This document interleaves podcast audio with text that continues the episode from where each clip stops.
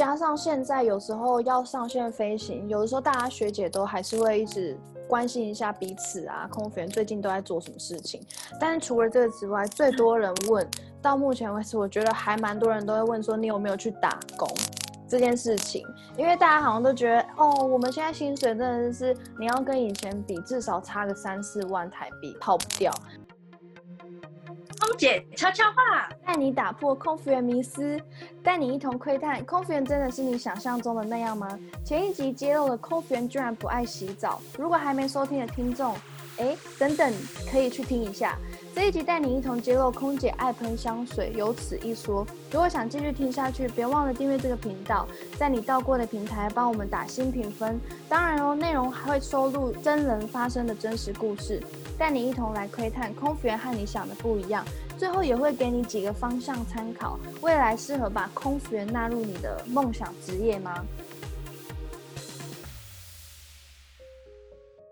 拉回正题，疫情到目前截止也超过了三百六十五天，相信大家都非常的好奇，说疫情期间空服员是不是有做其他的事情？那延续上一集的内容，我们是谈到隔离期间空服员是在隔离的时候有从事哪些项目，但是也带到说疫情的时候，空服员也开始发展了自己的第二专长。你在疫情期间有没有发展？你真的在疫情之下，你休假有时候可能就是吃啊，或者是可能跟朋友聚聚的时间变多，然后下午茶时光也变多，自然而然就它就会呈现在你的体重数字上面。真的，下午茶时间变多。你知道我过年那个期间去上班的时候，我穿制服，我自己都吓到，你知道吗？我从来没有觉得制服这么紧过，哎。对我的很明显就是呈现在我的制服跟体重上面。哇，那你最近是不是体重的训练度增加了？所以我决定现在开始要减少下午茶的聚餐时光，跟增加自己的运动时间。下午茶的聚餐？哎，等一下，我们这样讲，别人会不会觉得，哎，我们好像现在疫情，可能空服员过得很很爽啊，很开心啊？哎，我们还是要好好工作的哦。嗯，哎，对我们还是有，我们真的还是要好好工作。没有，就是吃下午茶的时候，一边还配公司的那个通告，然后最最近疫情的资讯，随时更新。对。然后对了，你还记得我们上一集不是有揭露空服员不爱洗澡这个议题吗？就让我想到，其实每一次大家经过一团空服员的旁边的时候，都会闻到很多的香味，就是因为空服员有一个习惯会喷香水，但是喷香水对每个人的定义还是很不一样。就有的时候喷香水是一种礼貌，但有的时候没洗澡喷香水好像也是一种掩饰哦。部分的人来说，喷香水这个。就是他们尊重这个工作，加上国际礼仪，让自己的体位啊、仪态都是展现最好的状态。那少部分的人，就像你说的，就是要掩盖体味，或者是 所以他们才会喷比较浓的香水味。我是也有听过说，蛮多外国人呐，他们习惯都是早上洗澡，所以他们晚上可能都不洗澡，或者是有时候他们可能没有洗澡，或者是加上他可能他们的食物本身体味比较重，他们也会喷很多。呃，就是味道比较浓的香水，所以我觉得应该是看个人本身的习惯啊。对，而且还要看国家，因为我之前就去菲律宾留学的时候，我发现他们那边有一个习惯，就是早上一定要洗头发，不管他昨天晚上有没有洗。他们是都不吹头，他们是东南亚的不吹头，不吹。我真的觉得，我之前那时候也是刚去，我去新加坡一年，那一年的时候，我也想说。我非常好奇，就是我去上班、去工作的路上，我搭公车、搭捷运，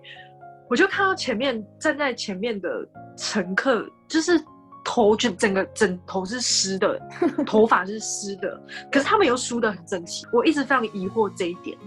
可是我好像问我新加坡的朋友说，他们就是早上习惯性会洗头，就是工作前他们所谓的工作前冲凉，但是他们的习惯就是好像都不太会吹头而已，可能跟他们国家就是东南亚比较热的关有关系。对，而且他们觉得他们会觉得这样比较舒服啊，就是你头皮凉，就是会自己身体的体感温度可能就会比较下降。对。而且他们说，在大卖场里面卖吹风机是很少人去买，就是几乎完全没有人在买，而且他们全部都是用什么电风扇吹啊，或者什么之类的。可是他们后来好像有一些人开始有发现，不吹头发的话，很容易会有头皮屑，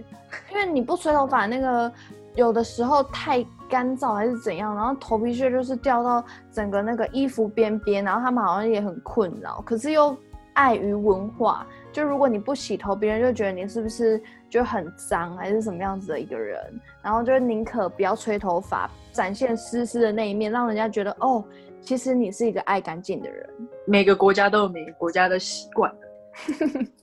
所以不同国家、不同地区有他们不一样的做法。就像不同的人会要不要洗澡，也是他们自己的选择。然后有没有透过香水去掩饰他们今天到底有没有洗澡？或者是他只是碍于一种礼貌，好像也是每个人的习惯跟从小到大生长文化的不同。对啊，跟环境什么的，还有教导理念不一样，习惯理念都不太一样。对，而且讲到环境，是说现在 疫情也是一个环境，因为毕竟我们那时候。刚进入航空业的时候，当然都不会希望遇到有关于疫情这件事情，但是我们还是遇到了。但是当遇到疫情爆发的时候，我还记得那个时候疫情爆发之前，我们还是正常的在飞行，直到了好像记得二零二零年的二月、三月开始，我们航班就慢慢的在递减，然后那时候才真正意识到，好像疫情真的开始扩散出来、爆发了。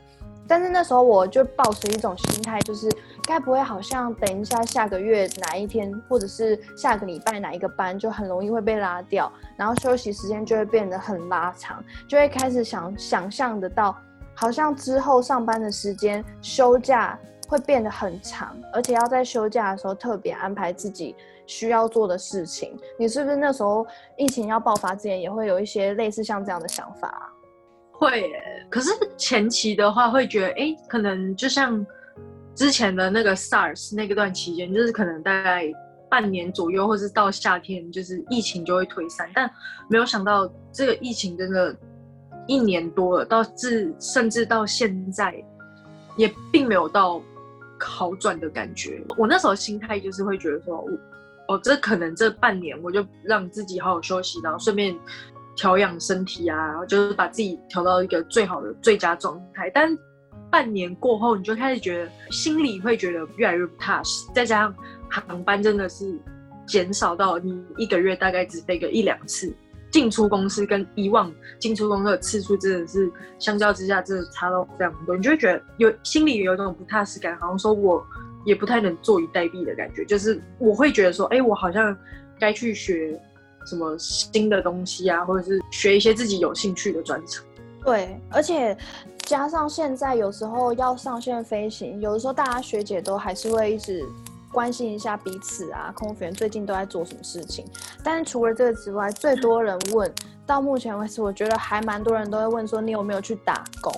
这件事情，因为大家好像都觉得，哦，我们现在薪水真的是你要跟以前比，至少差个三四万台币，就是跑不掉。但是就是大家就会开始觉得说，哎，是不是要去哪里打工啊，或什么之类的？之前也有听你讲过，你之前不是有去百货公司站柜，那时候好像是周年庆吧？哦，对，就是别人请我去帮忙个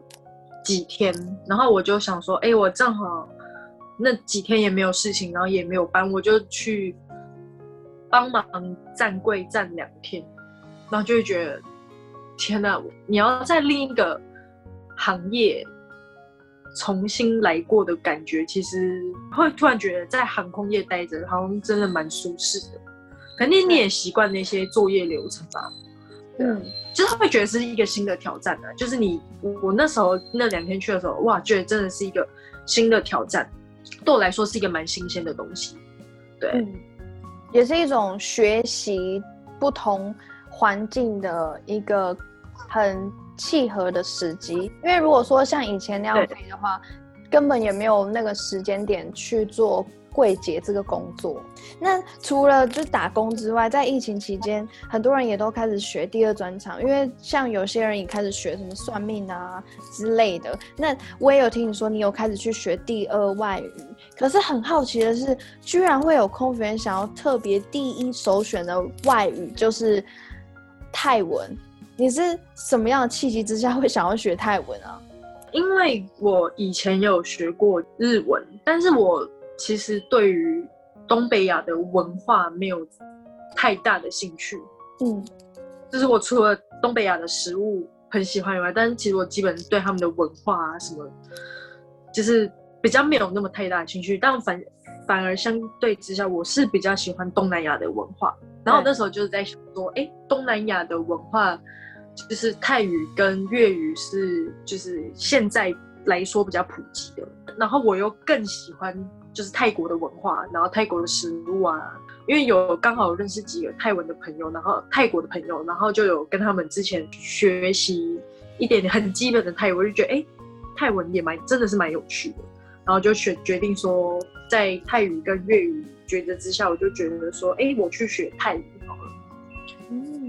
所以你在选择疫情期间要学习什么事情，其实是以你自己的兴趣点出发，并不是像有些学姐是看到别人哎开始好像做副业了，我好像也要跟着去做美甲，然后花了一笔费用去学习，或者是去学帮人家做接睫毛，但是好像有些学姐学完之后，她会发现。那个东西好像不是他自己的兴趣，或者是他想做的事情，而是他是跟随大家现在在做什么事情而去学。但是你的话，你是依照自己的兴趣，或者是自己想要做什么去做这件事情，才会让你一直从呃疫情爆发一直到现在都持续在做这件事情。对，对我来说变成是一种动力，嗯，因为兴趣而去学。那你有想过之后，如果说疫情已经结束的话，你学这个语言在未来的什么时机点会用得到吗？嗯，可能跟泰国组员一起飞行的时候，再从他们那边学习一些。如果你的基础打好的话，你跟当地人学习的话，其实会是一个比较最快进入家境的一个方式。嗯，因为我就有听说学姐分享说。他自己本身就是对于泰语有基础，然后他以前飞美国航线的时候，很常跟泰籍组员一起飞，然后他们就会在机上趁轮休时间或者休息时间去跟他们学习泰文，然后他现在听说他的泰文现在变得超流利，哇塞，就就是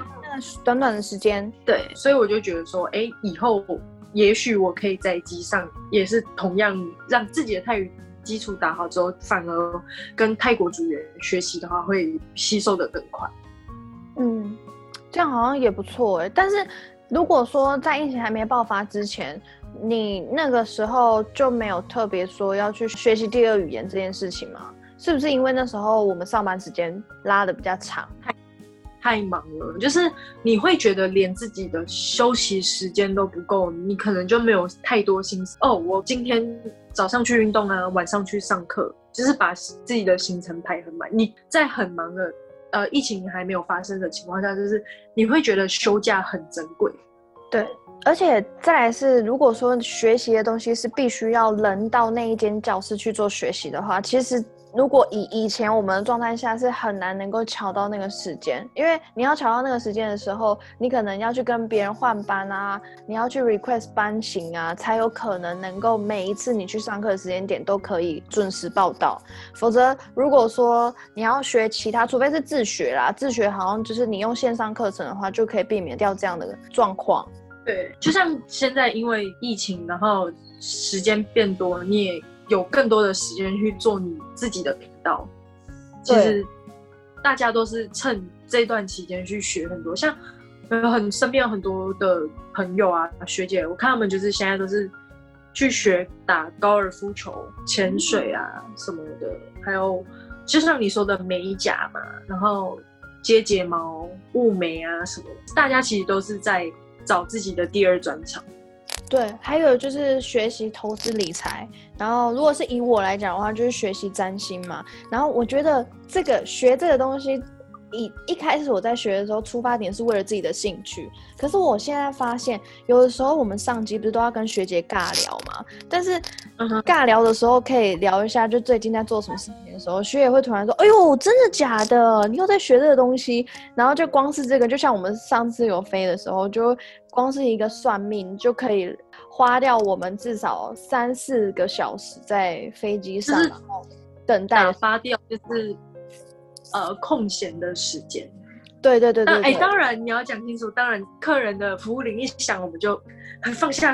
纸跟笔，马上冲去客舱服务。对，其实我们还是以安全服务为首啦，其他时间才会稍微偶尔的，就是聊一聊最近的近况啊。毕竟同一个组员嘛，还是要互相关心，这样遇到事情的时候，那种团队合作的力量才能够最大化。对，没错。嗯，那其实疫情爆发到现在也已经超过了三百六十五天了。我相信每一个空服员在回家，不管是亲朋好友啊，或者是很多呃身边附近的朋友，都会担心说，你现在这个工作会不会之后。公司哪一天裁员，还是哪一天可能倒闭啊，或者是哪一天你如果找不到你第二转场的话怎么办？而且会也会有很多家人会希望你是不是要在这个期间内转换跑道？我就有被身边的亲戚朋友就问说，哎，你以前不是教美语吗？你为什么不要再回去教美语？这样不是比较好吗？你现在这样常常飞，有时候你这样来回通勤也是一个时机点，而且包括现在很多学姐也都因为。之前在就是我们公司附近那边租房子，可是因为疫情期间也开始进入了一个退租潮，然后大家就会希望说，你要不要换一个方向啊，换个跑道，就不要再做空服这个工作。我的家人其实没有希望，或者是告诉我说，哎，你是不是该转换跑道？但他们只有提醒我说，就是语言是最重要的，这段期间绝对还是要增进自己的语言。对，就是休息够了，还是要自己增进自己的语言，因为在这段期间，我们也不知道这场疫情什么时候会结束。嗯，那在这那么不稳定的情况下，也许我们不幸碰到说，哎，他真的要裁员啊，或者什么。当你过要转换跑道的那一天，你有比别人强的语言，你一定更有能力去找到更好的工作。对我，我的家人是只有这样提醒我，但他们会觉得说，哎，我可以在这段期间做自己的事情，也是蛮好的。然后甚至跟他们的相处时间也变多了。对，就是包括。跟家人的陪伴啊，或者是很多空服员现在感受最深的，应该就是健康问题。因为以前如果说长期飞行啊，你如果要飞长班，常常在调时差或者是什么的话，一定会有一些生理上或心理上的一些问题。但是也是因为我们现在疫情期间开始，就是有些学姐也变得很养生啊，包括会定期去运动啊，锻炼身体之类的，也让整个健康的状态或气色。整个大幅度的提升，但是你的家人会告诉你说，这段期间学好第二语言或者是第二专长，我觉得也是一件好事，因为毕竟未来的疫情什么时候结束也不知道，但是就是可以把握这一段时间，好好去学习。那未来真的哪一天不幸真的碰到了被公司不小心的剔除的话，也还有第二专长可以去从事。不一样的行业，但是还是不希望这件事情发生的。没错，对，我们要相信疫苗是有用。希望疫苗出来之后，整个世界可以很平稳。如果说要快速的平稳，没有那么容易。但是如果渐渐踏上那个平稳的轨道的话，大家应该都会更放心一点。但其实，在这段期间，还有不少会有一些大学生啊，就是会问一个问题，就问说：哎，现在疫情期间，好像很多亲朋好友也开始就是会反对他们以前想要报考空服员的一个目标啊，或者是自己的梦想，他就会担心说，什么时候空呃航空公司开始试出名额可以报名，或者是他。建议，如果疫情这段期间，是不是有让很多的呃航空公司的政策改变非常的大？是不是还建议他未来报考空服员？如果说今天有一个考生问你了这样的问题，依照你现在也是一个空服员的立场来讲，你也经历了至少疫情期间这么一大段的时间，那你会怎么样去建议这个考生？呃，我一样还是会鼓励说，即使现在疫情的情况下，身边的人问我说：“哎，什么时候航空公司还会再试出名额，或者是航空公司有可能还会再招人吗？他们还有没有缺空服员呢？”我会我会跟他们说，未来一定会在招考，但是时机点可能也要等疫情恢复之后啊，然后航空运输业整个慢慢开始在恢复，航空公司才会开始对外在招聘其他更多空服员进来公司。我当然会是鼓励他们说，哎，不要把这个想成一个负面，因为现在疫情啊，然后不知道什么时候会招考。我觉得梦想跟对的时机。一定会来，只要你在准备好的状态下，这段期间你可以先去看看，除了航空业以外的工作，你还对于自己哪哪方面有兴趣，就是最好的。其实现在是最好的时机去挖掘自己到底，哎，你确定你是真的未来就是想要走航空业吗？或者是你想要走试试看其他的产业？或许你会找到不同的生路之类的。对，会。或者是他在这段期间如果有做其他的工作，但是他真的真的还是很想要考空服员的话，他就可以趁这个时机点去抓自己在报名或面试的时候哪一些比较。相对来说，他在面试上面会比较容易缺失的部分，他就可以在这段期间内去补足他这部分的缺失。但是其实也有听说，就是其他航空公司，像是国泰航空，它最近也推出了 close r o o p flying 这个政策。那对于比较资深的空服员来说的话，他们签订了这个政策之后，在他们以前就有的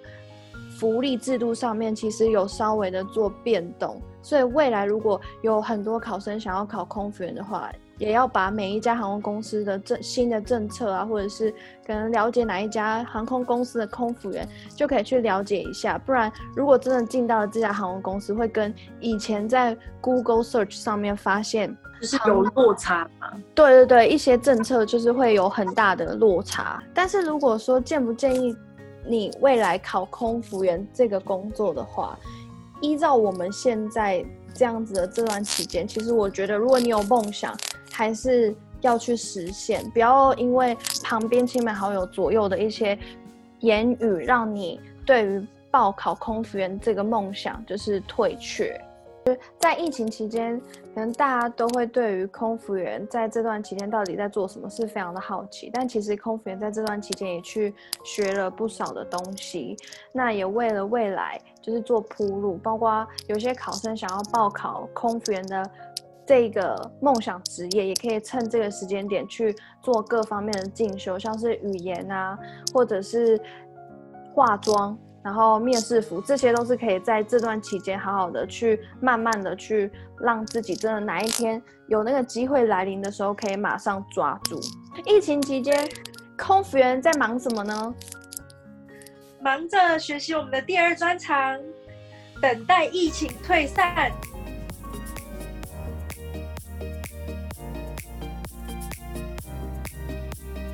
真的非常感谢你预留你宝贵的时间收听这个节目。我想邀你到 Apple Podcast 上帮我打新评分，你的反馈是这个节目持续下去的动力。别忘了订阅这个节目，才不会漏掉任何最新内容。你如果知道的更多，意味着每趟航班有更多人共同维护费安，所以不要吝啬把音频分享给更多人知道。也欢迎你们追踪我的 Instagram，获取更多航空知识。我也会时不时问问大家关于搭乘航班的机智问答，你可以搜。寻 c i n d y d r e a m 点 c o，期待与你互动。那我们下次见喽，拜拜。